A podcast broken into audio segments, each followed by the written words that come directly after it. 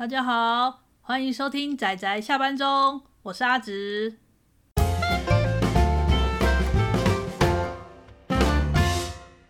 大家今天看漫画了吗？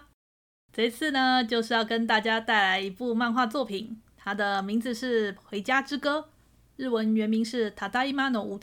作者是藤本勇气。《回家之歌》它是二零零九年到二零一四年由日本的白泉社出版， 在台湾呢是二零一零年由东立出版社代理发行，一共七集的单行本。它是属于日常向的少女漫画。不过，因为它的故事内容呢，相当的搞笑、诙谐，而且比较注重家庭之间的情感，所以男性读者也可以轻松阅读。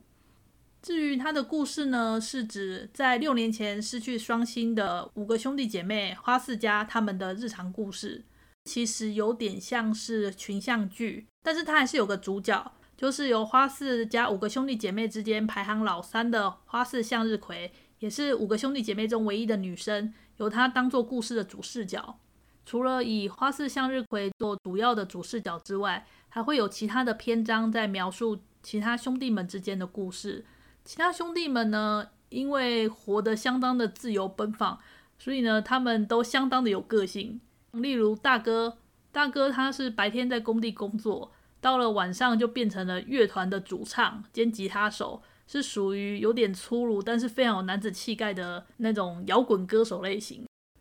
二哥呢，他则是雌雄莫辨，平常是在专科学校学习美法，长相俊美，可以说是迷倒众生。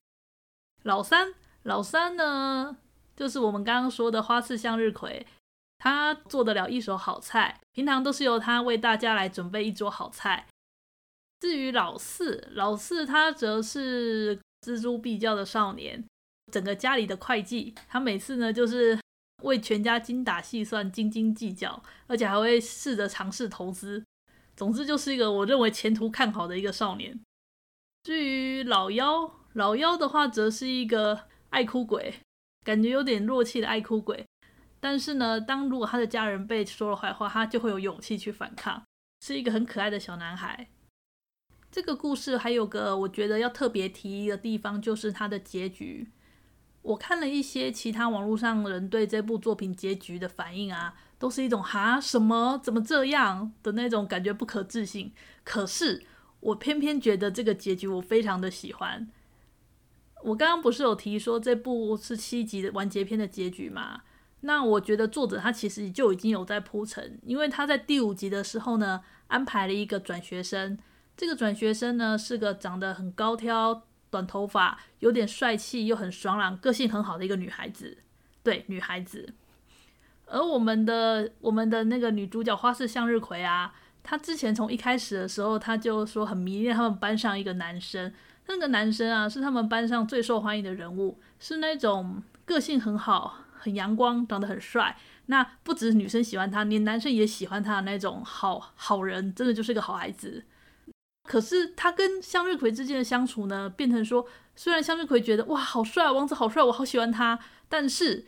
王子却对就是这个我们俗称的男一，就会对向日葵则是抱持着啊尊敬，你这样子，你们家真是太厉害了，太了不起了，然后对他们家抱持着尊敬，所以他们的情感一开始就并不是对等的，男生一直对向日葵一直把他当做很要好的朋友，这时候呢，你就发现啦，等到了那个我们的新转学生来的时候啊。一开始的时候最好玩的是转学生，他因为长得高高帅帅，然后在以前的学校都是被叫做姐姐大人，而且呢身体的运力也很好，体育也很好，还踢了一一组好足球。一开始还被男主角误认成男孩子，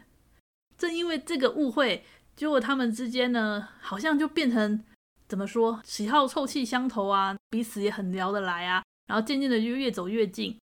那我们的那个男主角呢，好男一吧，就觉得哎，对这个女孩子感到心动。我们的这个新转学生呢，其实也对这个这个男生这个王子呢，也觉得哎，他真是个不错的人，也对他也有心动。可是问题来了，向日葵呢，他其实很喜欢这个王子嘛，但是他也很喜欢这个新转学来的这个女孩子，就变成一个很奇怪的三角关系。他还跟王子告白了，王子也知道说向日葵喜欢他。王子就对向日葵觉得很歉疚，他觉得说没有办法回应他的情感。然后呢，另外这个转学来女生也觉得对向日葵感到很抱歉，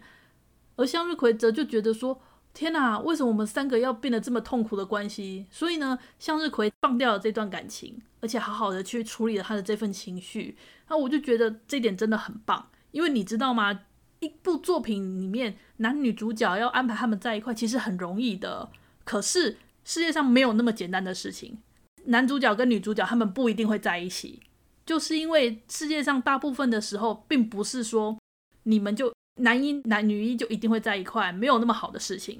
你必须要好好的去处理掉这份情绪。我觉得一部少女漫画去告诉你说，你一开始喜欢上的人，你不一定会在一起。我觉得这是一个相当好的处理方式，我给予很高的评价。除了这些，我觉得是个亮点之外，还有就是它的剧情其实真的很好笑。怎么讲？就是那个家族之间的家族爱啊。该说是煽情吗？还是说很让人感动呢？你就是有时候就看一看啊，就觉得很好笑，笑一笑，结果就哭了，就哭一哭之后又不行又噗嗤又笑出来了，就是那种让你笑中带泪、泪中带笑的好作品，我觉得很值得一看。所以说才短短七集，大家抽个空去稍微看一下嘛，相当的推荐。好，这次的漫画介绍呢就到这里啦。那再次谢谢大家收听仔仔下班中，下次再见喽，拜拜。